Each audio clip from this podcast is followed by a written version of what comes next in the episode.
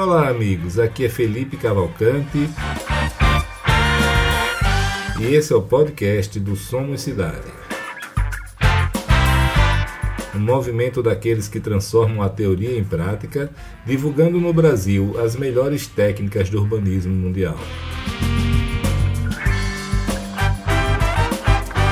Acreditamos que as cidades devem ser devolvidas para as pessoas e que o setor privado pode ser um grande aliado para que isso aconteça.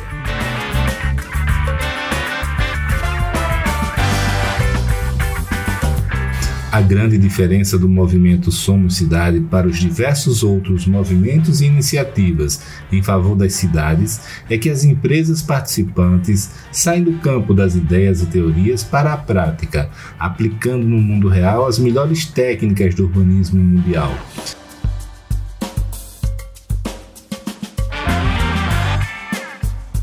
Esse é um movimento de pessoas e empresas que fazem acontecer se expõem ao risco e que são apaixonadas por transformar as cidades e as vidas das pessoas para melhor.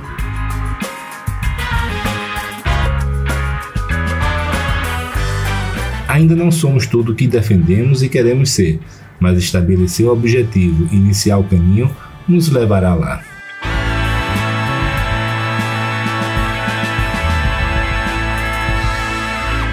Olá, amigos, tudo bem?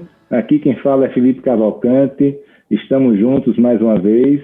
Hoje a gente vai ter uma aula aqui sobre direito urbanístico, urbanismo de maneira geral, mas direito urbanístico em particular, com o Vitor Cavalho Pinto. O Vitor é uma referência no nosso setor, é uma pessoa que tem atuado diretamente aí nas principais legislações do Brasil nos últimos 20 anos, né, Vitor, por aí. Então, acho que ele tem muito conhecimento aí para passar para a gente. Né? Vitor, seja muito bem-vindo. Obrigado, Felipe. É uma felicidade muito grande estar conversando com você aqui.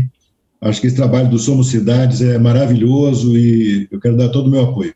Bacana. Agora eu vou começar a fazer uma pergunta fora do comum, viu, Vitor? Eu acabei de falar para falar que você atuou é, em todas as principais legislações do Brasil nos últimos anos aí, né? Eu queria saber de você o seguinte: a gente quando fala de, de lei, né? Muita gente correlaciona com, com salsicha, né? Que é, que é melhor não ver do que é, como é feita, né? Eu queria saber, na, na, prática, como é que foram esses principais processos, assim, as principais legislações, o Estatuto da Cidade, mudanças na 6766, qualquer uma que você tenha participado aí, é, como, é que, como é que geralmente funcionam esses bastidores? A gente que quer influenciar, por exemplo, no, na legislação urbanística do Brasil, é, quais são os melhores caminhos, é, quais são, como é que se faz isso? É através do Congresso, é através da Casa Civil? É, explica para a gente essa dinâmica, como é que funciona, por favor. Claro. Olha, Felipe, é, tem várias, vários caminhos, vamos dizer assim, né? Tem desde a medida provisória, que nasce às vezes de um ministério ou de uma comissão de especialistas criada no ministério, como foi o caso da lei da regularização fundiária, né? Até leis que já existem do período autoritário, como a própria Lei 6766, que é de 79, né? É, e depois a gente faz emendas, é, até leis que vêm com origem no próprio legislativo. Né? O mais comum é que o legislativo faça leis pontuais, emendando outras leis maiores, né? É, e que as, as novas leis mais significativas venham do executivo. Mas isso nem sempre é assim, né? É, mas eu diria que as principais leis vêm do executivo, né? É, elas são boas quando o executivo realmente se detém, né, faz uma, cria uma comissão, ouve a sociedade, passa um bom tempo refletindo a respeito daquilo, é, faz um passa por um bom filtro na Casa Civil, que tem a consultoria jurídica lá, né? É, então a gente recebe no Congresso Nacional já um projeto bem preparado e tal, e, e os deputados e senadores vão fazendo alterações mais localizadas, né? Mas vez por outra, o Congresso faz um grande substitutivo que ele cria muita coisa lá mesmo. Né? Então, se a gente pegar essa lei do saneamento agora, é, ela veio de um bom trabalho do Executivo, né? É, é, mas acabou tendo um, um, retrabalho muito grande no Legislativo. Né? E aí o, o relator ouve a sociedade, ouve os vários segmentos, ouve o próprio governo, né? E acaba fazendo um substitutivo mais substancial. É, então, é, é tem várias tipologias, né? Tipologias de como que são feitas as leis. Né? Ah, eu, Posso comentar eu, alguma mais em particular, se você quiser também. Não, eu vou querer sim, com certeza. Só que eu fiquei curioso de um assunto. Você falou aí da, da, dessa lei do saneamento nova, né? Um, um marco aí. É, mas eu, eu, nossa turma aqui, né, quem escuta o podcast, são empresários executivos, pessoas que atuam no mercado imobiliário de maneira geral, no setor de urbanismo, desenvolvimento urbano, tem muito loteador. É, e uma reclamação dessa turma sempre é o seguinte, que o loteador vai lá, gasta toda a grana na infraestrutura, na, no, no, em tudo, e depois simplesmente doa para uma concessionária pública, água e esgoto, né? Estamos falando até mesmo de energia, eventualmente. É, você sabe dizer se isso foi abordado aí né, nessa lei do saneamento? Foi abordado, foi abordado. Ela inclui um, um artigo que prevê uma regulamentação é, para um eventual ressarcimento de despesas quando o loteador é, realiza um investimento que não atende apenas ao loteamento dele. Né? Então, quando ele fizer algum investimento que vai além disso, que vai beneficiar outras áreas da cidade, está previsto uma regulamentação para eventualmente ter um ressarcimento disso pela empresa de saneamento, no caso. Bacana. Agora, voltando aí para o assunto anterior, você perguntou se eu queria que você falasse sobre alguma lei específica. Eu queria, mas queria que você falasse sobre a seguinte ótica, assim, das suas, das suas intervenções e participações. Quais foram as que deixou você mais orgulhoso até agora? Onde é que você botou seu dedinho ali que você, você, você, você de noite está em casa assim, pensa, porra, eu, eu, fiz diferença aqui. Onde é que é, deixei meu legado aqui para o Brasil? Olha, Felipe, é, até antes de ser consultor do Senado, que é o meu cargo atual, eu fui, é, pelo terceiro setor, um negociador do Estatuto da Cidade. Né? Essa é, é uma lei que é, começou até, eu ainda era estudante na faculdade, em 85, né? porque as pessoas não sabem. Na verdade, o Estatuto da Cidade começou em 83, né? o projeto de lei 775, que foi do Executivo. Até é importante eu dizer isso aqui para os interessados é, podem resgatar esse projeto é, que foi feito pelo Executivo depois de mais de uma década de discussão. Né? na década de 70, 80, a Comissão Nacional de Desenvolvimento Urbano elaborou esse projeto com a participação de Eli Lopes Meirelles, né, de é, Miguel Reale, enfim, grandes juristas. Então, foi muito discutido esse projeto na, na época. E ele foi para o Poder Legislativo em 83, né? E eu estava no segundo ano da faculdade, em 85, quando pela primeira vez esse projeto caiu na minha mão, né? eu já estava começando a participar de coisas, de discussões sobre habitação. Né? É, depois veio a Constituinte, o projeto ficou lá meio parado, naturalmente, como toda legislação ordinária, é, mas depois da Constituição foi retomado, né? aí com vários deputados apresentando seus próprios projetos, o senador também, né? É, mas todos esses projetos que vieram depois, inclusive a própria Constituição, tem inspiração no projeto 775, né? Então, isso é muito importante as pessoas terem conhecimento. Mas, então, eu acompanhei isso aí, quase tudo, quase todas as etapas. Né? Primeiro, na sociedade civil. Depois, quando ele foi é, aprovado, veio para a sanção, aí eu já era funcionário público, eu fui, era é, especialista em políticas públicas de gestão governamental na é, Secretaria de Desenvolvimento Urbano da Presidência da República, né? que é o que antecedeu o atual Ministério do Desenvolvimento Regional.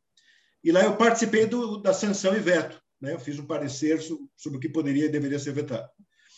É, então, é uma lei que eu tenho muita, digamos, muito carinho, né? por mais que eu considere ela absolutamente insuficiente, porque o Brasil precisa. É, mas acho que vamos dizer, foi realmente uma havia uma grande expectativa. Não, as pessoas não sabem, houve muitas teses de mestrado e doutorado em arquitetura, em direito, em, jornal, em em geografia, foi muito debatido esse projeto de lei, antes de ter o nome Estatuto da Cidade, nessa fase da década de 80 90. Né? Teve editoriais no, no Estadão, na mídia, enfim. É, é, que a gente vai perdendo um pouco a memória. Né? Mas, por então, é por isso que a gente está aqui, viu, Vitor? Perfeito. Vamos resgatar essa memória. É, então, é, então, eu tenho uma, uma, uma relação muito particular com, a, com o Estatuto da Cidade. Deixa eu fazer uma pergunta para você. Você lembra quais foram uh, os pontos mais quentes aí de discussão no Estatuto da Cidade e quais as frustrações suas particulares de coisas que não entraram no Estatuto da Cidade? É, é interessante, né? No começo havia uma grande hostilidade de, dizer, de várias partes com relação ao Estatuto da Cidade, né? Então, principalmente o setor da, da construção civil, empresariado, via com muita ressalva o Estatuto da Cidade, no sentido de que era uma legislação meio comunista, meio esquerdista, né? intervencionista. É... E também é preciso reconhecer que os movimentos sociais, as organizações profissionais, a academia, né? também tinha todo um discurso contrário a, a, ao empresariado. Né? Então havia um grande mal-estar entre ambas as partes. É, e o governo meio nunca foi prioridade, né, do governo federal esse assunto. Vamos reconhecer isso. Inclusive hoje em dia também não é, nunca foi, né? Então assim, é, na década de 80 foi feito projeto, foi mandado para o Congresso, mas desde então virou uma coisa do Congresso. Quer dizer, nunca houve um lobby do Poder Executivo para aprovar isso, né? O Poder Executivo, enfim, é, esse é um assunto tido como municipal. Né? Então, a União não tem grande é, envolvimento. Né? Mas o Congresso Nacional está lá todo mundo, toda a sociedade representada. É, então, havia muito mal entendido né? É, é, de, de, ambas as partes, mas eu, o que, que eu acho que aconteceu, eu me orgulho de ter tido um pouco de parte nisso, né? Porque num determinado momento, né, em 94, basicamente, houve um longo processo de negociação na Câmara dos Deputados. Né? Naquela época não tinha internet, então também não ficou muito documentado. Né? Mas as pessoas estão aí para é, explicar. Né? Quando o projeto estava sob a relatoria do deputado Nilmar Miranda, que na época estava na Comissão de Desenvolvimento Urbano, ele convidou os vários segmentos para discutir o projeto. Né? É, e eu tive presente, né, na época, representando uh, setores da sociedade civil. Mas tinha os vários ministérios, etc. E estava a CEBIC, né, representada pelo Secov de São Paulo, é, pelo doutor Vicente Amadei. Né? É... Nos deixou agora, né, há um mês e meio atrás. Faleceu recentemente ele, foi. Não sabia, é uma pena. É, e você veja como é que as coisas são, né? Eu e o doutor Vicente éramos os dois que não éramos funcionários públicos, né? Os dois estávamos pelo, pela sociedade, né? E a gente era muito comum a gente chegar na hora na reunião e, e ficar uma meia hora esperando todo mundo chegar, né? Então a gente ficava conversando entre nós, né? É, e depois começamos a marcar almoço. A reunião era sempre à tarde, a gente começava a marcar almoço antes já, já conversávamos no almoço, chegava para a reunião com muita discussão já acumulada, né? É, então a gente foi aprofundando muito esse diálogo.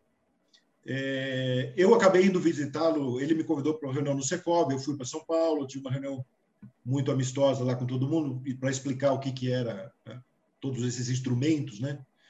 É, convidei o doutor Vicente também para a ONG onde eu trabalhava, que era o INESC, Instituto de Estudos Socioeconômicos aqui em Brasília, né? Então a gente foi criando, criando, criando um diálogo. Né? É, e depois o deputado Neymar Miranda é, aproveitou isso num projeto de lei. Ele não conseguiu fazer o relatório a tempo, porque é, saiu da, da, mão dele a relatoria e, e foi para o deputado Luiz Roberto Ponte. Né? É, e o deputado Luiz Roberto Ponte acabou segurando por anos esse projeto sem relatar. Estou é, vendo que travou aqui, não sei se a imagem travou. A sua imagem travou para mim, mas agora já, já recomeçou. Travou para mim também, agora destravou. É. Bom, depois você edita lá. Né? Perfeito. Então, o... mas esse trabalho que o deputado Nilmar Miranda fez, eu acho que ele eliminou muitas arestas. Né? E qual que é o meu entendimento?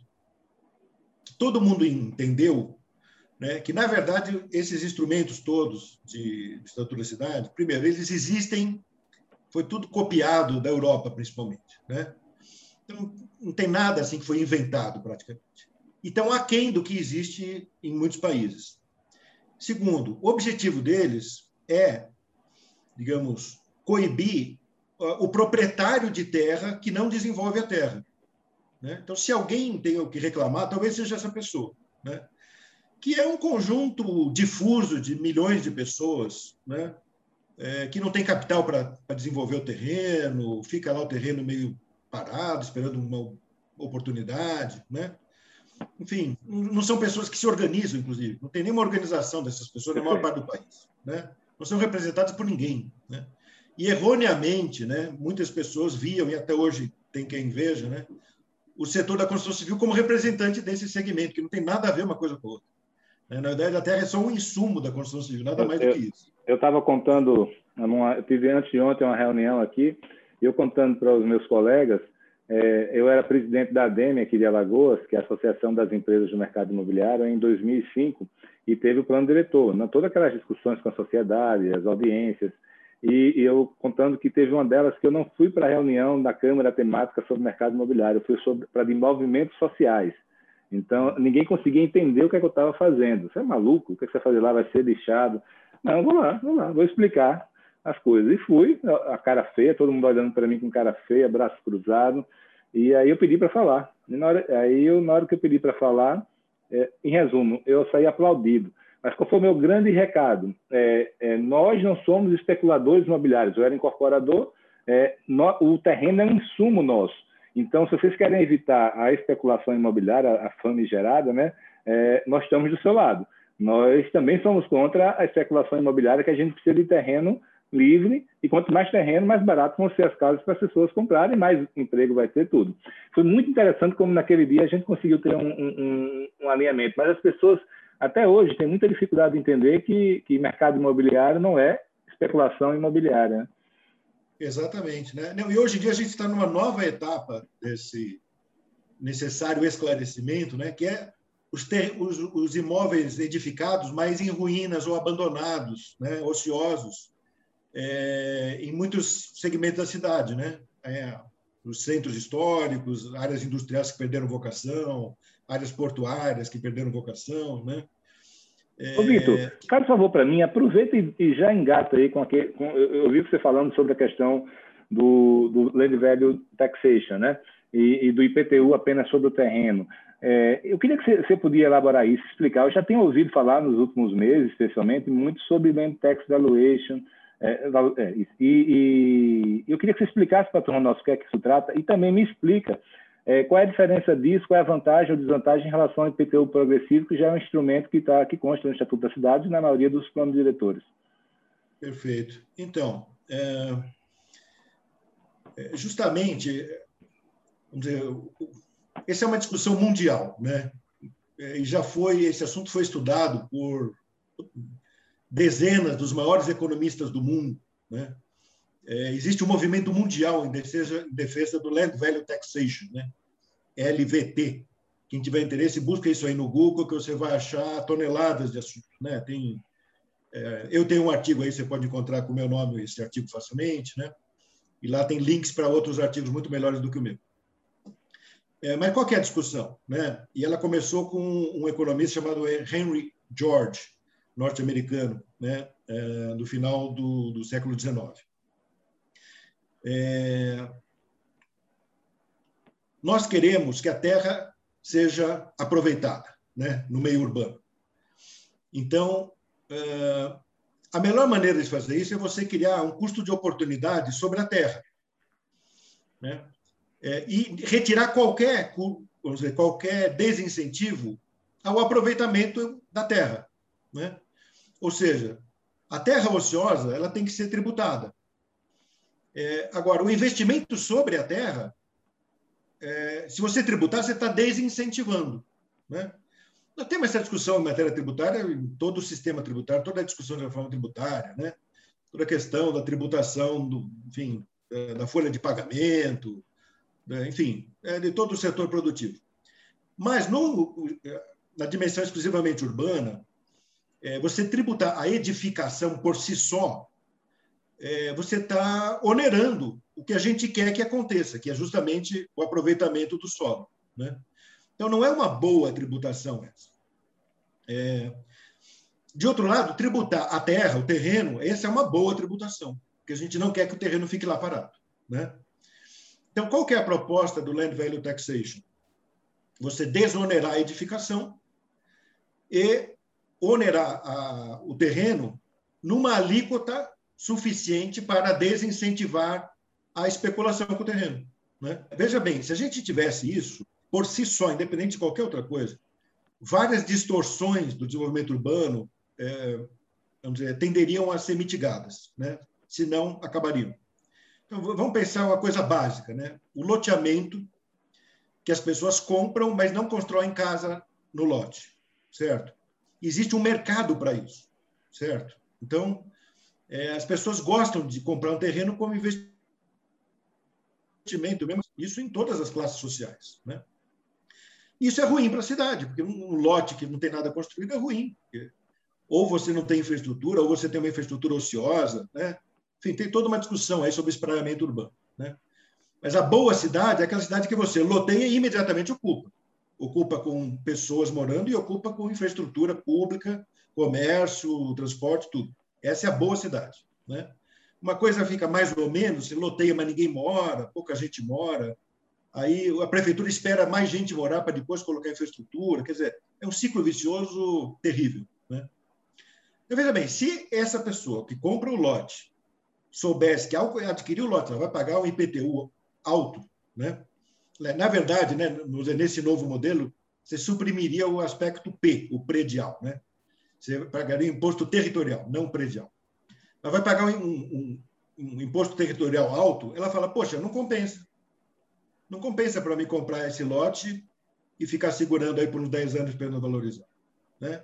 Então, eu não quero comprar. Se ela não quiser comprar, não vai ter mercado. Se não tiver mercado, acaba o espraiamento urbano, né? em alguma medida. Né? É, ou então ela fala: não, não, eu quero comprar e imediatamente vou construir. Certo? Maravilha. O lado, é, construção civil fala: eu não vou mais vender lote, eu já vou vender prédio, casa, pronto que é o que acontece em grande parte do mundo, que não é normal isso que a gente tem no Brasil. Né? De você vender lote para depois o cara comprar a casa, construir a casa. Isso não é assim no mundo inteiro. Né? Em grande parte do, do mundo, você já constrói, você, vamos dizer, você expande a cidade já construindo a edificação, você vende a edificação. Né? Então, talvez um sistema desse Land Value Taxation acabasse levando até uma mudança de comportamento do próprio mercado. Ô, Vitor, Agora, veja fazer... bem, o que acontece hoje né? Hoje em dia, é, pelo sistema de IPTU normal, tradicional, né? quando o sujeito for construir a casa, ele vai pagar mais IPTU. É o contrário. Né? É... E digo mais: quando o indivíduo for conservar o imóvel, ele também vai pagar mais IPTU. Né? Porque é dever do contribuinte informar a prefeitura de que ele fez uma reforma e que essa reforma valorizou o imóvel para ela atualizar o valor do imóvel lá na planta de valores. Ele vai pagar mais. Então, você veja, é um desincentivo à própria construção e depois à própria conservação. É, é, e a informalidade, o incentivo à informalidade. Quer dizer, melhor o cara reformar e não avisar a prefeitura. Né? Agora, aí, o que é o, o IPTU progressivo? Ah, certo, né? o, o PEUC. Né? É você deixar um sistema errado né? É, no atacado e tentar corrigir no varejo. Né? Então você fala, não, o sistema geral do IPTU tem essas distorções que eu falei. Mas vamos pegar onde está o problema, um ou outro imóvel ali ocioso, aí nós vamos aumentar o IPTU por cinco anos né, desse imóvel e depois desapropriar com títulos da dívida pública. É... Aí o que, que acontece? Olha o custo de transação para colocar em prática isso. De acordo com a Constituição, você tem que mapear esses imóveis no plano diretor, depois você tem que ter uma nova lei com base no plano diretor, para instituir esse, esse sistema. Né? Aí você tem que dizer o que é para o cara construir nesses terrenos ociosos. Né? Aí você tem que notificar o sujeito para ele ter um prazo para protocolar o projeto. Depois ele tem um novo prazo para dar início às obras. Né? E depois um prazo para acabar a obra. É... e ainda se fala em utilização compulsória, quer dizer, seria um prazo para alguém morar lá que aí eu já acho que é um, dizer, não está previsto na Constituição, eu não concordo com isso, do ponto de vista jurídico. Vitor, tem... e, e, o IPTU assim. progressivo no Brasil tem funcionado? Que eu não tenho ouvido muito falar, não. É, foi muito uma celeuma grande, né, na época da, dos primeiros planos diretores, é, mas eu confesso, é, é mais uma experiência pessoal minha, que eu não tenho ouvido falar sobre ele, é como se ele não tivesse pegado, né? Olha, até onde eu acompanho, né, eu acho que não tem nem, sei, nenhum órgão oficial monitorando isso. Né? Mas o que a gente ouve pelas discussões é algumas cidades, poucas, né, que fizeram esse processo, chegam até a notificar os, os proprietários. Né? É, uma vez notificado, o proprietário tem um prazo para cumprir a obrigação. É, mas o que eu, tudo isso leva tanto tempo que muda o prefeito, né? muda a orientação política e não se dá continuidade. Eu, eu não conheço nenhum caso que tenha chegado até o fim né, é, dos cinco anos né, que, o, que o Estatuto da Cidade prevê. Eu não, não conheço algum caso. Eu tenho, eu tenho algumas dúvidas para te perguntar aí sobre, sobre o Land Value Taxation, tá? É, é, é, dúvidas mesmo aqui que você foi falando, eu fui, fui anotando aqui. A primeira é o seguinte: se existem casos práticos de como fazer isso, esse rebalanceamento entre imposto do prédio e terreno, para ficar só no terreno, que eu fico vendo numa cidade normal como é que você vai balancear isso, até porque você tem aí o valor do metro quadrado naquela área, você tem o potencial construtivo, você tem a, a idade do, do, prédio, uma série de questões que, que existem. Então, eu fico me perguntando se a nível, nível teórico ok, mas a nível prático, se é possível, se não no Brasil, pelo menos em, em outros países, se isso tem sido feito e de que maneira.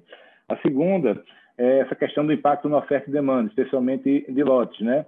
É porque é, realmente seria um desincentivo brutal para fazer novos loteamentos.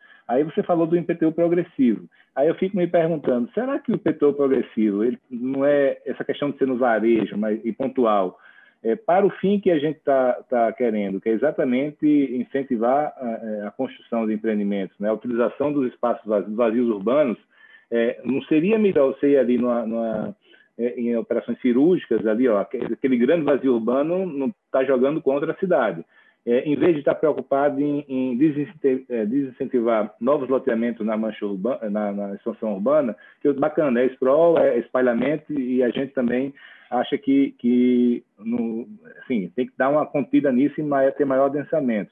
Mas se não for uma coisa mais genérica, tipo assim, não adianta conter isso e a gente não, não prover maior potencial construtivo e maior densamento no centro urbano, porque senão vai ser é, é loteamento irregular, né, como a gente vê o, o tempo todo. Então, são essas dúvidas que eu teria para contigo.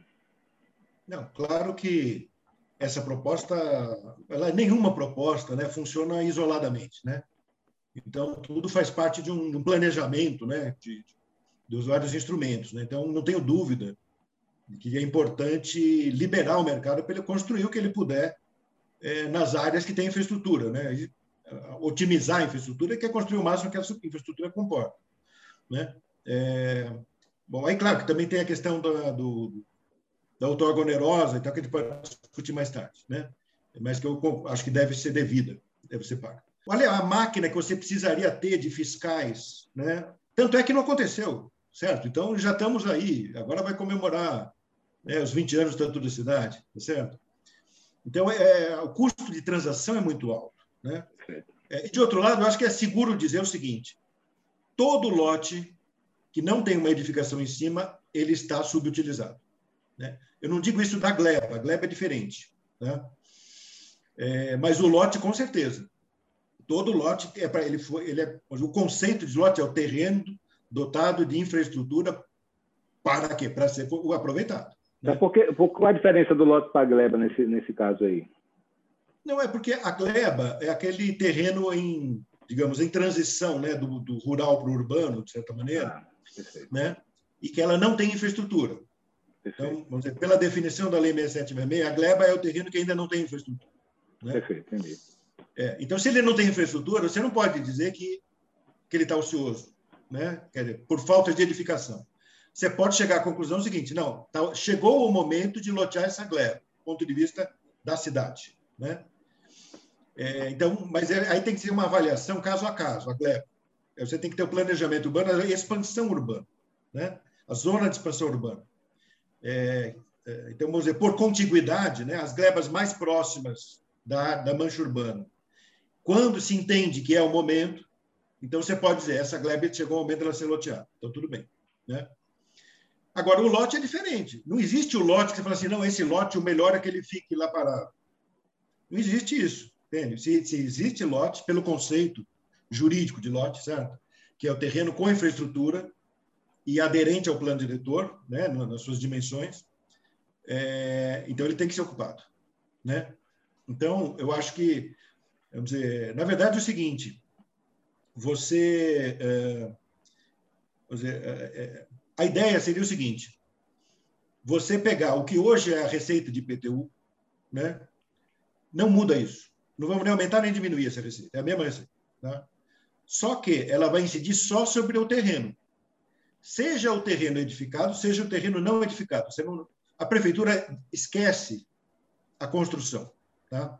Então, toda essa parte de avaliação de edificação, se ela é com material luxuoso, se é com material básico, se ela está em estado de deterioração, se já depreciou né, o investimento, você elimina tudo isso. Tá? Você vai olhar só o terreno. Agora, o que acontece? Quando você olha só o terreno, está embutido no terreno é, a valorização dele, que decorre do quê? Do entorno, né, da infraestrutura que foi colocada ali no entorno, da localização dele mais ou menos privilegiada em termos paisagísticos, etc., e do coeficiente de aproveitamento, que isso que é muito importante. Né? Os índices urbanísticos. O terreno que tem mais índice urbanístico, ele vale mais. Então, mesmo você aplicando a mesma alíquota para todo mundo, esse terreno vai ser mais tributado. Né? Então, você imagina uma situação em que o plano diretor é, aumentou o potencial construtivo do terreno, certo? Automaticamente, esse terreno se valorizou, ele tem mais potencial construtivo. Então, automaticamente, o, o, o IPTU dele vai aumentar, né? É, o que é um incentivo para ele aproveitar plenamente o potencial que, foi, que ele recebeu, né? Então, quando a gente fala é, em tributar a terra, no fundo, nós estamos tributando a cidade potencial, né? aquela cidade que poderia existir. Né? É, quer ela exista, quer ela não exista, mas se ela pode existir, ela tem que ser tributada. Né? Esse simples fato é um incentivo para que ela seja construída. É, a lógica é mais ou menos essa. Perfeito, entendi. Agora, eu queria, eu queria voltar aqui para um assunto que a gente passou rapidamente aí, que é a questão do, do da dificuldade né, da, da, da, cultura contrária, na verdade, ao adensamento nas áreas urbanas que tem infraestrutura. Né? É, a que você acha que se deve isso? Porque, assim, se você vai falar com alguém na academia, é, com urbanistas, todos defendem conceitualmente que tem que usar o máximo a infraestrutura tem e evitar evitar o espraiamento e, o, gastos adicionais de infraestrutura da cidade, até porque isso gera uma qualidade de vida muito ruim para as pessoas, né, que tem que se deslocar por, por, muitas horas. Mas eu não consigo ver, não sei se você vê de maneira diferente, é, é, isso refletido na, nas legislações das cidades na hora de botar em prática, há, um, há uma ojeriza ao adensamento é, brutal. Eu queria primeiro saber qual é a sua opinião sobre o adensamento e, e, e a que, que você acha que se deve isso tudo aí? Não, eu, nesse aspecto, eu estou conforme aí ao que a imensa maioria dos urbanistas no mundo inteiro defende, né, que é realmente o adensamento. Né? Então, inclusive conversando com o pessoal das concessionárias de serviço público, né? Você conversar com o pessoal de saneamento, energia, mas principalmente saneamento, eles vão te dizer que é muito mais barato o saneamento numa área adensada do que numa área eh, dispersa, né? Então, é, a gente não tem muito conta disso, né? Acho que falta talvez uma matemática que é para demonstrar o quanto isso onera a sociedade, né? É, mas, enfim, eu acho que o. o vamos dizer, primeiro, o, né, no jargão internacional chama de NIMBY, NIMBYismo, né, que é Not in My Backyard, é uma sigla em inglês, né, que significa o seguinte: a pessoa acha que é bom aquilo, desde que não seja perto lá, o backyard quer dizer o quintal, né, desde que não seja lá no quintal dela, né. É, é eu, eu acho o seguinte, Felipe, quer dizer, primeiro, existe um, um lado psicológico, eu diria até instintivo, né? É, em que o ser humano ele tem medo do desconhecido. Então você fala, olha, vai aparecer um negócio aí, mas ele ainda não existe. Você não sabe como é que ele vai ser, né? Vai ter um prédio, vai ter sei lá o quê, um equipamento, né? Até metrô, né? Só fala, puxa, mas esse metrô, como é que vai ser? Ele não existe ainda palpavelmente. Então, na dúvida, a pessoa tem medo, né? Então, isso em qualquer agrupamento humano, desde o mais primitivo. Né? É... Ô, ô, Silvito, posso contar uma historinha para você? nós temos um evento chamado Complan, que é o principal evento do Brasil de desenvolvimento urbano, que envolve os, os developers, né, os empresários e, e players do setor. E ele aconteceu agora, a última edição, em fevereiro, lá em Itu. Foi na última, no último dia que foi possível, né, antes do governo fechar. E, e foi muito interessante. Eu dei uma palestra sobre NIMBYs, tá?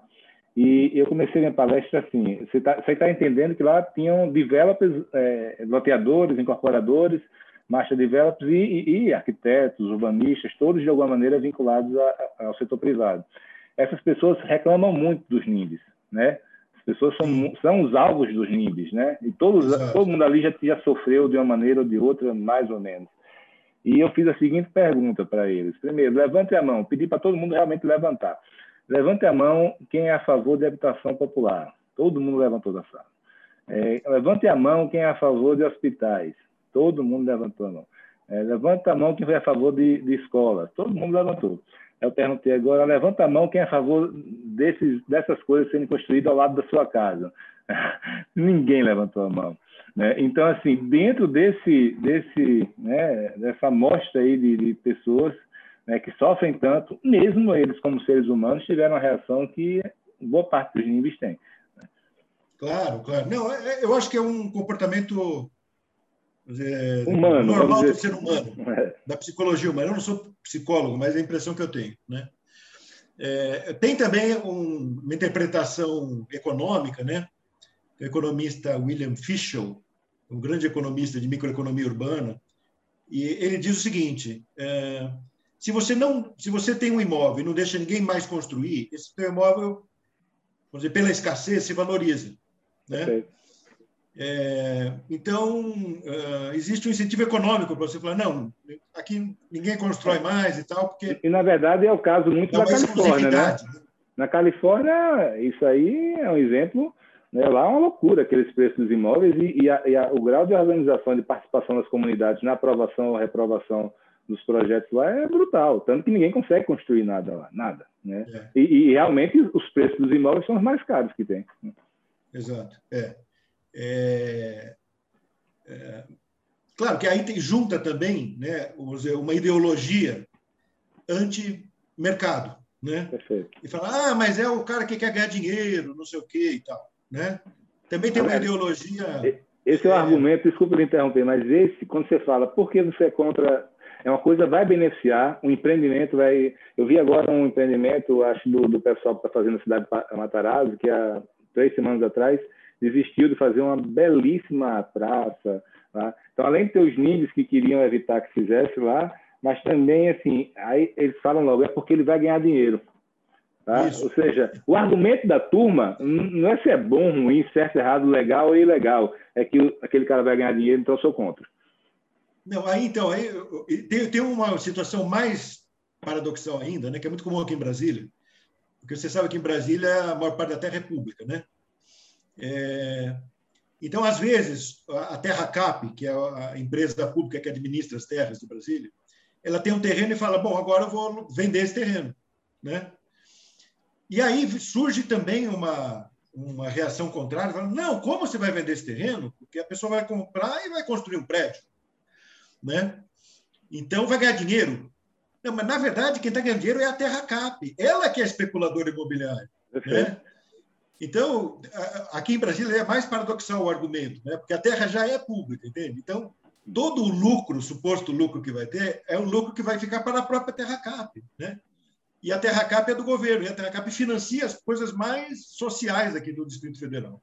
Né? Mas, mas é realmente. De receita social. Mas se você for ver bem, isso acontece também, né?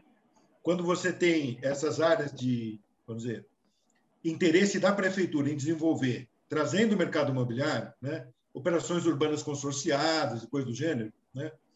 É, em que você aumenta o potencial construtivo, mas esse potencial construtivo pertence ao município e ele vai é, ou fazer uma autoganerosa ou vender o CEPAC né, para o setor privado, quem vai arrecadar esse dinheiro todo é o setor público, é a prefeitura. Né?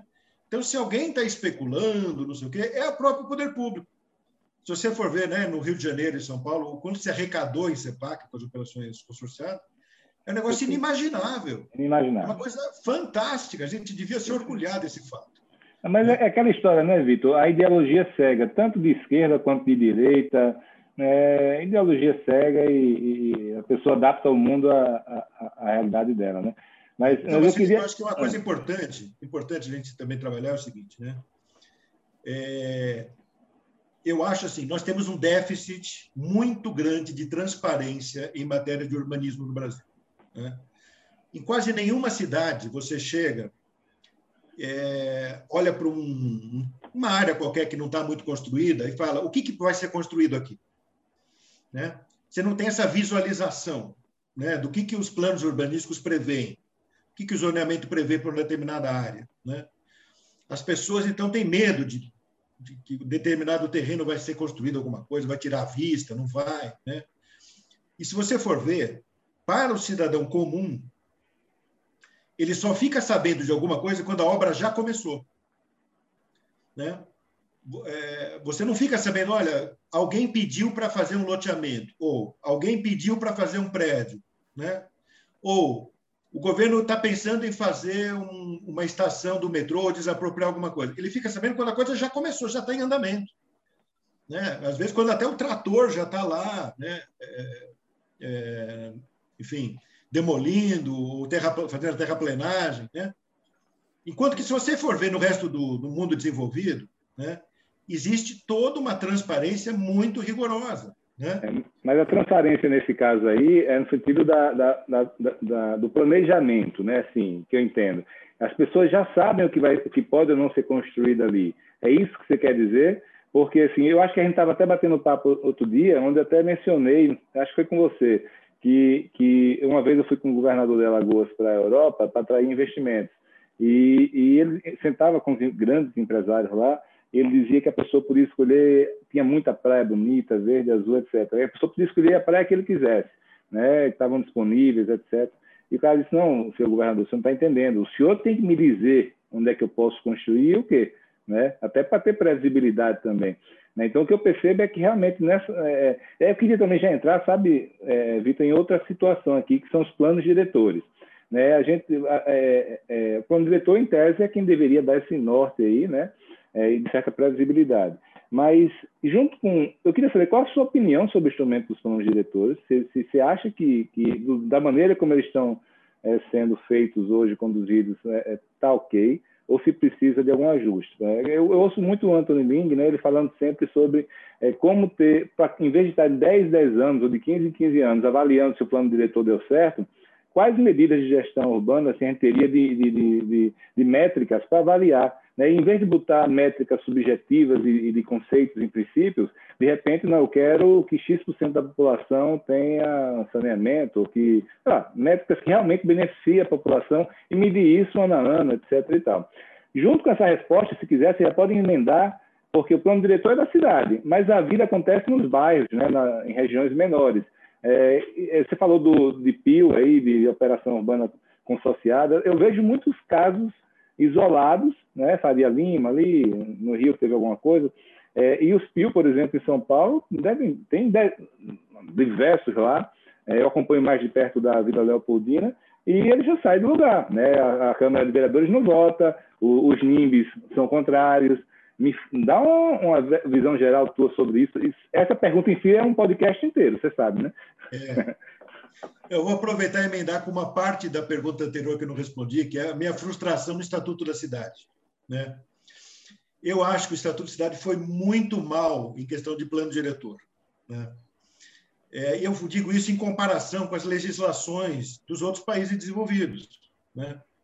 Então, assim, se você for ver em qualquer país europeu, é, é asiático, né, os países desenvolvidos, existe um sistema de planejamento urbano, definido em lei. O que é um sistema de planejamento urbano? É a definição de quais são os planos urbanísticos que, que podem ou devem ser elaborados, né? É, em todas as escalas, desde a escala, vamos dizer, supra-urbana, metropolitana, regional, né? até a escala lá do bairro. Então, assim, quais são esses planos? e o que, que é cada plano desse, mas definido tecnicamente. Né?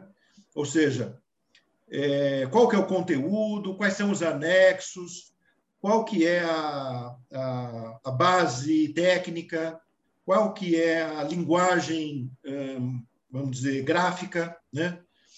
Então, vamos supor, você pega um plano diretor do Japão, de qualquer cidade, você abre o mapa lá, você vai sempre entender, porque a, a convenção foi estabelecida do que significa cada cor, cada símbolo, né?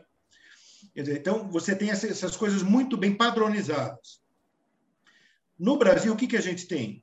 A Constituição diz que tem que ter um plano diretor, o Estatuto da Cidade disse mais ou menos o que, que tem, algumas coisas, né? E tem um monte de coisa que a gente sempre fez na cidade, que o Estatuto da Cidade ficou silente, ele não falou nada, né? É, principalmente o chamado parcelamento, parcelamento, uso e ocupação do solo, né? que é um tipo de legislação muito tradicional no Brasil. Né?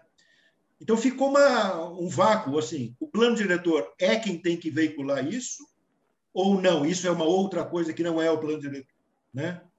E mais, além do plano diretor, tem algum outro plano que deva ser elaborado ou que possa ser elaborado ou tudo vai para o plano diretor, né? É, eu posso fazer inúmeras outras questões aqui, por exemplo, os investimentos públicos, né? Uma nova avenida, é, para ela poder ser desapropriada e, e, construída, ela tem que estar antes colocada no plano diretor ou não precisa? Né? Então, são vários problemas que o Estatuto de Cidade não resolveu. Né? E não resolveu porque havia um entendimento, que acho que até hoje prevalece, de que tem que deixar para o município fazer do jeito dele. Né? Então, a gente ficou numa coisa mista, é, é, que o pior dos mundos, porque você tem uma norma vaga, né, que depois ela não, não tem várias interpretações. Aí o município faz como ele quiser, mas de repente o Ministério Público pode achar que não está certo, que está descumprindo a lei federal, né? Enfim, então eu acho que ficou muito mal isso aí, né? Então o que que eu vejo? É, primeiro a gente tem que entender, né, que existem pelo menos dois modelos de plano diretor no Brasil. Então assim, você tem um modelo que o plano diretor é de diretrizes, né? Ele não tem índices urbanísticos e depois tem uma lei de uso e ocupação do solo com os índices urbanísticos.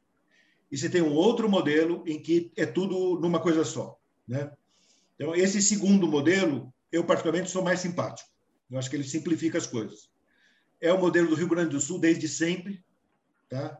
Nunca houve lei de zoneamento no Rio Grande do Sul, sempre foi tudo dentro do plano diretor. Né? É, pelo que eu estou informado, no Piauí também é assim.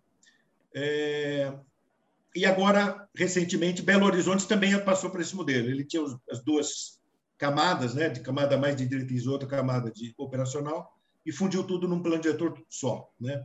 Agora no recente plano diretor de Belo Horizonte. Então, mas eu acho o seguinte, e aí a gente não tem uma definição desses outros planos, né? Plano de bairro, a gente tem na lei umas menções, mas sem explicar o que, que é, né? Plano de operação consorciada, é, aquele artigo 42b do Estatuto da Cidade, que é o Plano de Expansão Urbana, né? É, a gente sabe que ele tem umas certas inspirações em coisas que existem no exterior, mas se você não fechar isso no sistema, você vai ficar patinando. E eu acho que o Brasil está patinando. Né? Então, na prática, o que a gente tem?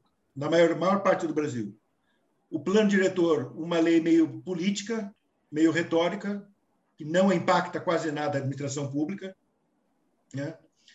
é, a verdadeira definição dos índices urbanísticos numa lei de parcelamento e ocupação do solo, que é uma lei, em geral, bastante opaca, né? Assim, que ela nem é muito discutida, a própria mídia não acompanha muito, não. né? É, quem acompanha mais o mercado, os arquitetos, os urbanistas, a prefeitura, né? Ela é muito opaca, muito difícil de ler, muito difícil de entender, e ela ainda está numa tradição de regulação arcaica, a meu ver, né? A maioria delas. Então, é muita zona, muita segregação, é, enfim, uma quantidade excessiva de índices e, e, principalmente a parte de uso, né? A parte de uso que também ninguém discute, né? Porque já não é nem mais mercado imobiliário, já é os usuários da edificação, né? É que é um desastre, né? Assim, são, as atividades são classificadas em centenas de usos, né? E uma dificuldade você saber o que, que pode ou não pode ser feito em cada imóvel. Né? Mas, enfim, eu acho muito ruim. Então, é um assunto que teria que ser muito repensado para simplificar, principalmente simplificar. Né? E aí a gente tem as intervenções do poder público, as desapropriações, as obras, que não estão em nenhuma das duas. Em geral, não está em plano nenhum oficial, na maior parte dos municípios. Né? Então o prefeito fala, ah, agora eu quero fazer tal coisa, o outro fala, não, eu vou fazer isso, fazer aquilo, sai desapropriando, né? sai gastando dinheiro orçamentário, uma obra que vai causar um impacto político. Né? E isso tinha que estar no plano diretor. Essas intervenções do poder público. Né? É, se você pegar um urbanista importante hoje em, hoje em dia, né, o Alain Bertot, é, que tem um livro maravilhoso, né, Order Without Design, acho que vai em breve ser traduzido para o português. Que, que ele fala? Depois de anos como consultor do Banco Mundial no mundo inteiro, né? Ele fala, olha, o importante mesmo, planejar, é planejar é, a, a, o terreno público, é planejar a, o sistema viário, planejar as praças, planejar os equipamentos públicos. Esse tem que ser bem planejado mesmo e executado. Né? E o, o, o, lote privado, quanto mais livre, melhor. Né? Quer dizer, deixa o mercado, porque não, não são os, nem os políticos e nem os tecnocratas, né? categoria na qual eu me incluo, inclusive, né? não somos nós que sabemos o que, que pode ou deve ser feito, o que, que as pessoas querem comprar. Né? Quer dizer, em outras onde, áreas... Né? né? Muitas vezes eu vi aqui, você tem ideia já, eu tenho aqui um, perto do aeroporto de Maceió, uma cidade muito... Inclusive tem plantação de cana-de-açúcar. É, é, no plano diretor, no último, ele aprovou prédios de 40 pavimentos. Não, tinha, não tem mercado para isso, nem para nem loteamento tinha. Mas obviamente algumas influências lá dentro. E, e, e assim é, aí o, essa pessoa diz não cê, podem morar lá em, lá em cima longe do centro 40 pavimentos. Ali pode adensar. Esqueceu de combinar com os ursos né? Porque ninguém quer morar lá adensado em 40 pavimentos. Então essa é isso que você falou aí da vamos chamar dos tecnocratas né não tem a, a, a sociedade a vida é muito dinâmica né são é, não há como você decidir onde a pessoa quer morar, em que tipo de apartamento, em qual tamanho, quantas vagas de estacionamento ele quer. Não, isso aí deixa o mercado se resolver. É, é a minha. É, isso que eu acho também. Agora, falar isso é quase que um palavrão, né? Grave, os erros maiores têm a ver com uso, né? É, quer dizer, você falar, não, aqui vai ser comercial, aqui vai ser residencial, aqui vai ser industrial. O industrial até eu aceito, porque realmente a indústria é uma coisa que incomoda. Mas é, Deixa eu te falar, e a, e a indústria, mas a gente pensa em indústria como no século XIX, é. poluidora, mas não é, é mais assim. É, é as indústrias hoje não são mais assim, tem soluções de, de, de, todo tipo, né? De poluição, de tudo, então, de barulho, é, são, são mais limpas que a minha sala hoje em dia, não, né? muitas delas. Até, acho que até isso é um paradigma que eu mesmo comecei a quebrar recentemente. Pô, determinados tipos, a grande maioria das indústrias poderia. Qual é o problema de eu ficar do lado aqui de um, uma pequena fábricazinha de alguma coisa que não tem maiores perigos, né? Não é poluidora, etc. Até é, isso, que era útil, eu pensava assim também, mas dos últimos meses eu falei, opa, acho que nem isso. É, exato. E assim, até possibilita, até, desculpe, um distrito industrial cheio de. Por que não botar ali um prédio residencial? Para as pessoas morarem do lado do, do, do, do seu trabalho, né? Uhum, claro. É, eu acho que o desafio, né, Felipe, é o seguinte: eu, eu, eu vejo muita gente falar, mas a gente ainda não consegue operacionalizar. O ideal seria você controlar é, as incomodidades urbanas por padrões né, é, não territoriais, é, que você pudesse penalizar quem viola um padrão, por exemplo, um padrão de ruído, né, um padrão de vibração, é, de poluição, etc. Né? Perfeito. É, agora, é difícil né? é difícil saber como fazer isso. Ou você controlar, é, talvez isso é um pouco mais fácil, quer dizer, no momento em que o empreendedor quer fazer o empreendimento, você aí fazer uma, dizer, uma espécie de estudo de impacto, que é um pouco o estudo de impacto de vizinhança do Estatuto da Cidade. Né? É, que é uma coisa, vamos dizer, que a gente tem uma certa. A gente faz isso em muitos casos, né? em geral para coisa grande, né? empreendimento grande, mas que, é, se você pegar, por exemplo, na Inglaterra, não sei se você tem familiaridade, mas o sistema britânico ele é todo com base em estudo de impacto. Né? É, pequeno estudo, grande estudo, mas é, na Inglaterra não existe zoneamento como nós conhecemos. Não tem índice urbanístico, não tem zoneamento de uso, tá? em todo ah, é? o país. É. Em contrapartida, né, Vamos dizer, tudo que você quer fazer, a prefeitura tem uma discricionariedade para ver qual é o impacto. Então, você não tem, vamos dizer, a segurança jurídica com a qual nós estamos acostumados no resto do mundo, né? e falar, não, isso aqui eu vou comprar, eu vou fazer isso. Eu sei que eu vou fazer. Né? Na Inglaterra, você não tem isso. Né?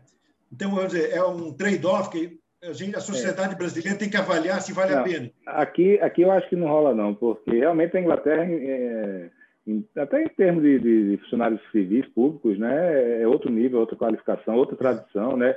A nível de corrupção também, a gente tem que deixar claro isso também, né? Assim, acho que o Brasil, sinceramente, não está preparado para isso, não. É, não, então, mas é, o desafio, Felipe, é o seguinte: como é que você abre mão dessa regulação arcaica, né, é, para alguma coisa mais sofisticada, né, é, sem retirar a segurança jurídica, que é o que a gente valoriza no nosso sistema, né? É, então, ou você parte para o estudo de impacto, que é meio discricionário, que é o que tem na, na Inglaterra, né? É, ou você parte para oh, esses padrões, né? Por exemplo, essas leis do silêncio que algumas cidades têm, né? Tenta definir padrões de decibéis, né? Então não pode nada fazer barulho acima de tantos decibéis. É um outro desafio gerencial complicado, né? eu, eu, eu gostei dessa última ideia que você falou aí, agora eu só estou preocupado com uma coisa. Não sei se você percebeu que faz uma hora que a gente está batendo papo. E eu fiz quatro das, das perguntas que eu tinha feito para você aqui. Eu devo ter umas 20 ainda. Aí eu queria aproveitar para ver se gente bater um papo sobre outros assuntos também. Um deles é sobre a questão do, do reparcelamento de solo, né? que você tem defendido muito isso, né? que, que explica, explica, explica para a turma que está ouvindo aí. Perfeito. Então, o que acontece? Né? É, a gente se acostumou aqui no Brasil a que todo desenvolvimento urbano ele é feito por fracionamento da propriedade, né? fracionamento e multiplicação da propriedade. Então, o loteamento, você pega uma gleba, um proprietário da gleba, ele pega e parcela isso em vários lotes. Né? A edificação, você pega o lote e constrói é, a casa ou o prédio. E o prédio, então, vai ter um condomínio com vários proprietários, várias unidades. Então, a gente está sempre multiplicando o número de proprietários. Né? É, o que é razoável com um país que está em expansão urbana, né? uma situação que você vai expandindo. Mas quando você tem um tecido urbano já antigo, que você precisa reurbanizar, é, isso vira um grande obstáculo. Né? Porque, vamos supor, é, um, prédio em deterioração que você tem que investir, talvez reconstruir o prédio inteiro. Né? Os moradores não têm capital para isso. Ou uma parte tem, uma parte não tem. Então, quem é que vai fazer isso? Só pode ser um novo incorporador. Ele tem que comprar o prédio e reformar, ou demolir e construir outro. Mas como é que ele vai fazer para construir, comprar é, milhares ou enfim, dezenas de unidades imobiliárias? É muito difícil, né? É, e tem situações em que não dá para você, digamos, é, re, revitalizar um bairro da cidade sem fazer isso com todas as edificações que estão ali. Né? E, às vezes, até mesmo o sistema viário, até mesmo a, a, o logradouro. Né? Vamos pegar um, uma área da cidade que teve, foi projetada para uso uh, industrial, por exemplo, né? ou logística, coisa assim. Aí você fala, hoje em dia o pessoal já mudou, a tecnologia mudou, as indústrias nem têm mais interesse naquilo. Então, é uma coisa que foi projetada, mas que não tem lugar para escola, não tem praça, etc., porque era, não era o, o caso. Né? Então, você tem que repensar o bairro, não é repensar o lote ou a edificação. É, como é que você vai fazer isso se está fragmentado em milhares de propriedades? Né? Então, em vários lugares do mundo, é, você tem um sistema que, em inglês, as pessoas chamam de land readjustment. Né? Esse português, agora. Eu ia é. eu estava pesquisando aqui no Google o Land Readjustment para saber se era o que você estava falando também. É. É, em português, em, em, espanhol, né, eles chamam de reparcelação. É, em Portugal, de reparcelamento. Né? Então, eu, particularmente, escrevi um texto aí defendendo isso, usei a expressão reparcelamento do solo. Né? É, mas ainda não temos uma padronização no Brasil, é do Instituto que ainda não existe. Né? Mas o que, que realmente acontece nesses países? É, em geral, você tem uma dentre duas possibilidades. Uh, ou você oferece para os proprietários uma espécie de permuta. Então, a prefeitura faz um projeto do que, que ela quer ali.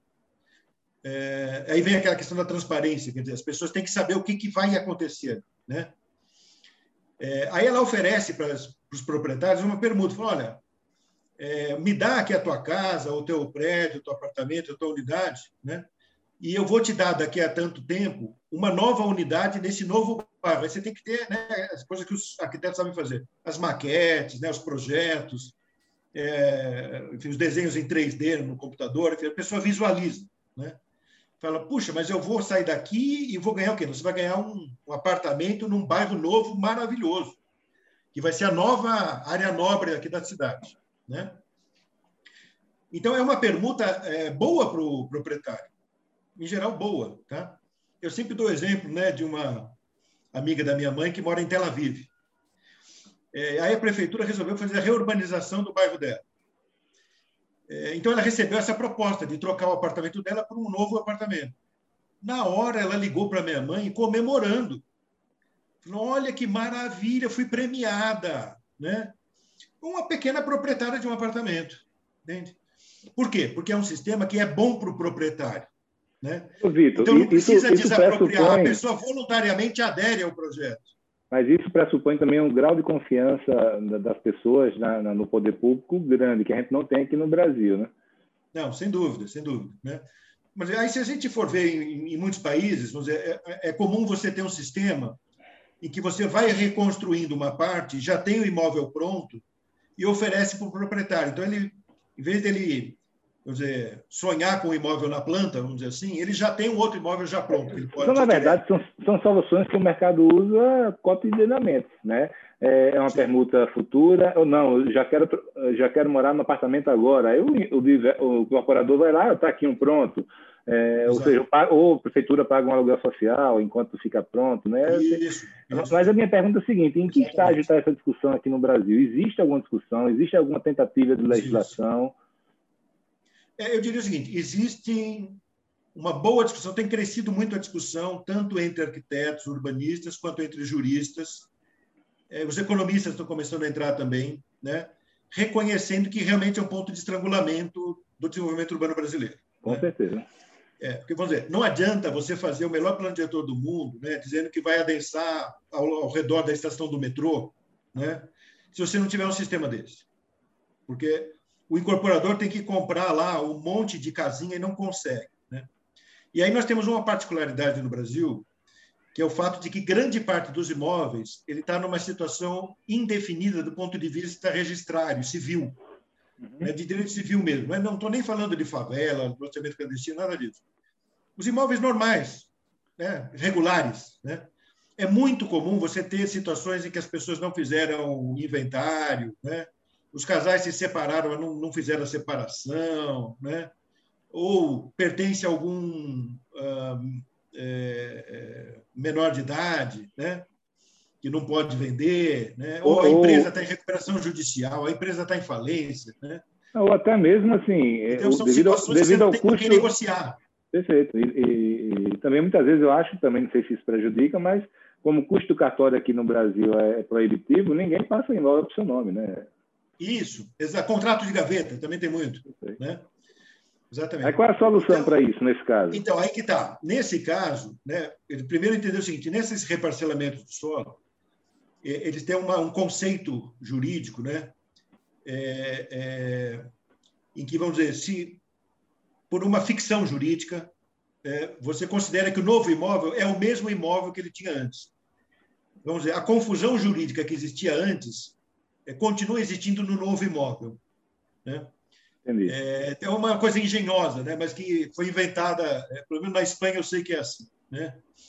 É, então, é, é, a gente teria que trabalhar isso no direito civil brasileiro, a gente não tem esse conceito. Né? É, mas, o, pelo menos, você tem que ter alguém com poder de tomar decisão e aderir ao projeto.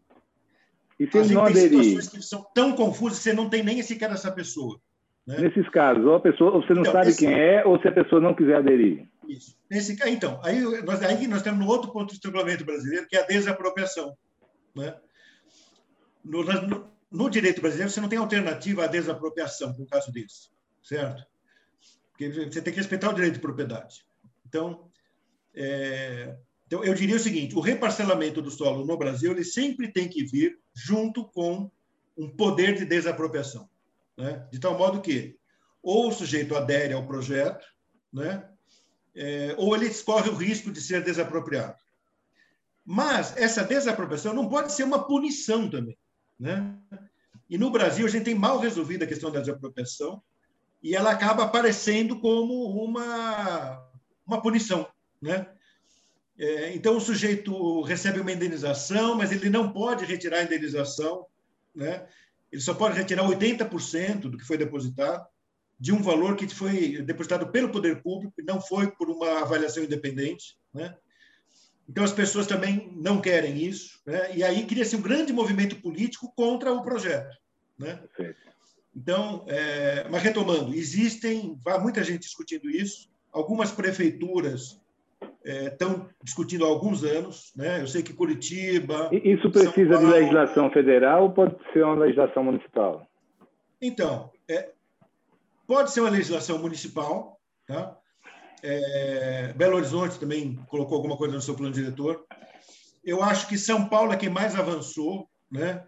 Tem a operação consorciada Água Branca, que foi colocado lá dentro dessa operação consorciada um modelo jurídico, né?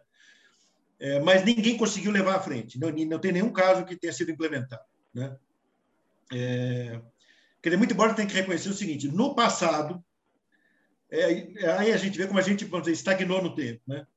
O metrô de São Paulo, na década de 70, ele queria fazer isso. Ele queria já desapropriar o entorno das estações do metrô para já fazer uma reurbanização. Né? E eles até, até, a fazer Até para aumentar a viabilidade e reduzir os custos do, do poder público. Né? De repente, a expansão do metrô pode ser feita através desse tipo de mecanismo. Não, mas isso é feito, Felipe, nos países desenvolvidos. Isso é feito na Alemanha, isso é feito no Japão. A Ásia inteira faz isso, entendeu? Singapura, China, né? Essas receitas imobiliárias, elas respondem por uma grande parte do, das receitas do, do ferroviárias, entendeu? Dos metrôs. Isso é absolutamente normal nos países desenvolvidos, né? Então você vê, o metrô te, começou a fazer, ele chegou a desapropriar, né? Se não me engano, na estação Jabaquara, isso aconteceu, né? houve uma pequena reurbanização, é, mas aí houve questões, questionamentos judiciais, etc. E parece que eles desistiram desse tipo de operação, muito embora o Supremo Tribunal Federal, em 1980, concluiu que era plenamente constitucional isso, né? Porque aí havia todo um questionamento, né? Por que, que você vai desapropriar uma coisa que não é o próprio metrô? não vai ter linha ferroviária, é o entorno da linha ferroviária. Então surgiu esse questionamento, isso não era um abuso, né? É, e se concluiu que não, que não era um abuso, né? Inclusive interessante, nos Estados Unidos também teve um caso em 2005, né, que a Suprema Corte chocou, o caso do Kello, né, que era a mesma coisa, exatamente igual. E também depois de uma longa discussão, a Suprema Corte dos Estados Unidos concluiu que era constitucional esse tipo de desapropriação, né? É, mas até hoje a gente tem esse, esse debate no Brasil, as pessoas né, é, não sabem direito, né? Tem muita confusão ainda sobre isso. Você, você ganhou mais um, um, uma pessoa aqui para lutar por isso, né? Que faz todo sentido, né? É assim, racionalmente não há não há razão para não ser feito, né? Fora interesses é, e ideologias, né? Mas, mas fora isso, acho que para a cidade que eu concordo, não tenho dúvida que está faltando essa perninha aí no, na legislação. Pois é, por isso que eu acho, Felipe, que dizer, a solução é o reparcelamento, vamos dizer, dentro de um modelo jurídico que admite a desapropriação, mas nós temos que fazer uma desapropriação generosa, entende? Não uma desapropriação mesquinha. Tá, né? Perfeito. É, então, tem que pagar um bom valor e, se o proprietário aceitar esse valor, acabou a ação. Né? Então, é, teve até uma mudança recente na lei do decreto-lei de desapropriação, que permitiu a arbitragem. Hoje em dia já é permitida a arbitragem das apropriações, justamente para se fixar de uma vez por toda aquele valor e não, não tem mais discussão, acabou, primeira instância. Né? É, agora, no Congresso Nacional, tem uns quatro ou cinco projetos de lei com esse conceito de reparcelamento. Tá?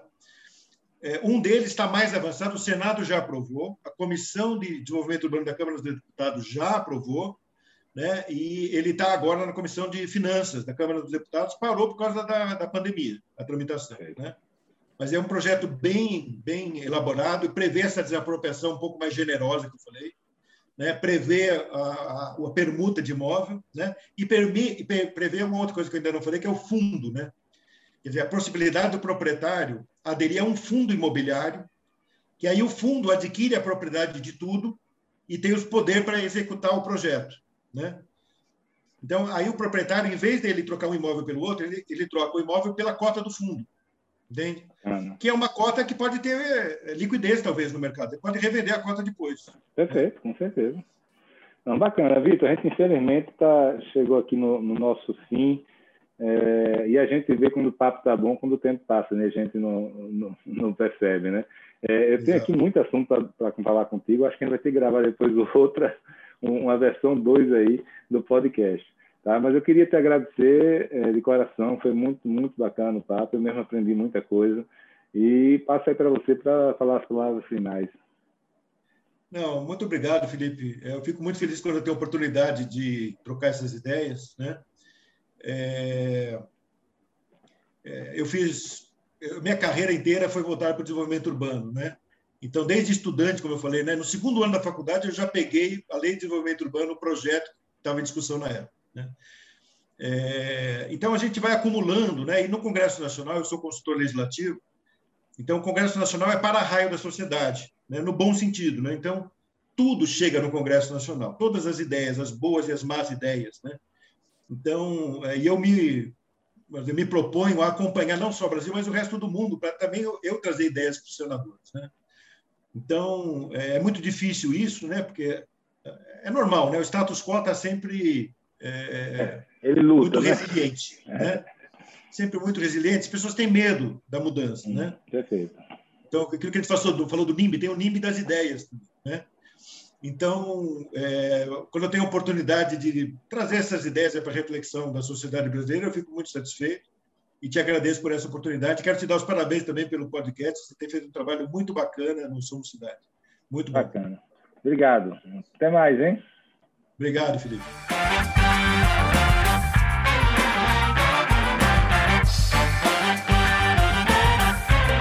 Esse é o podcast do movimento Somos Cidades.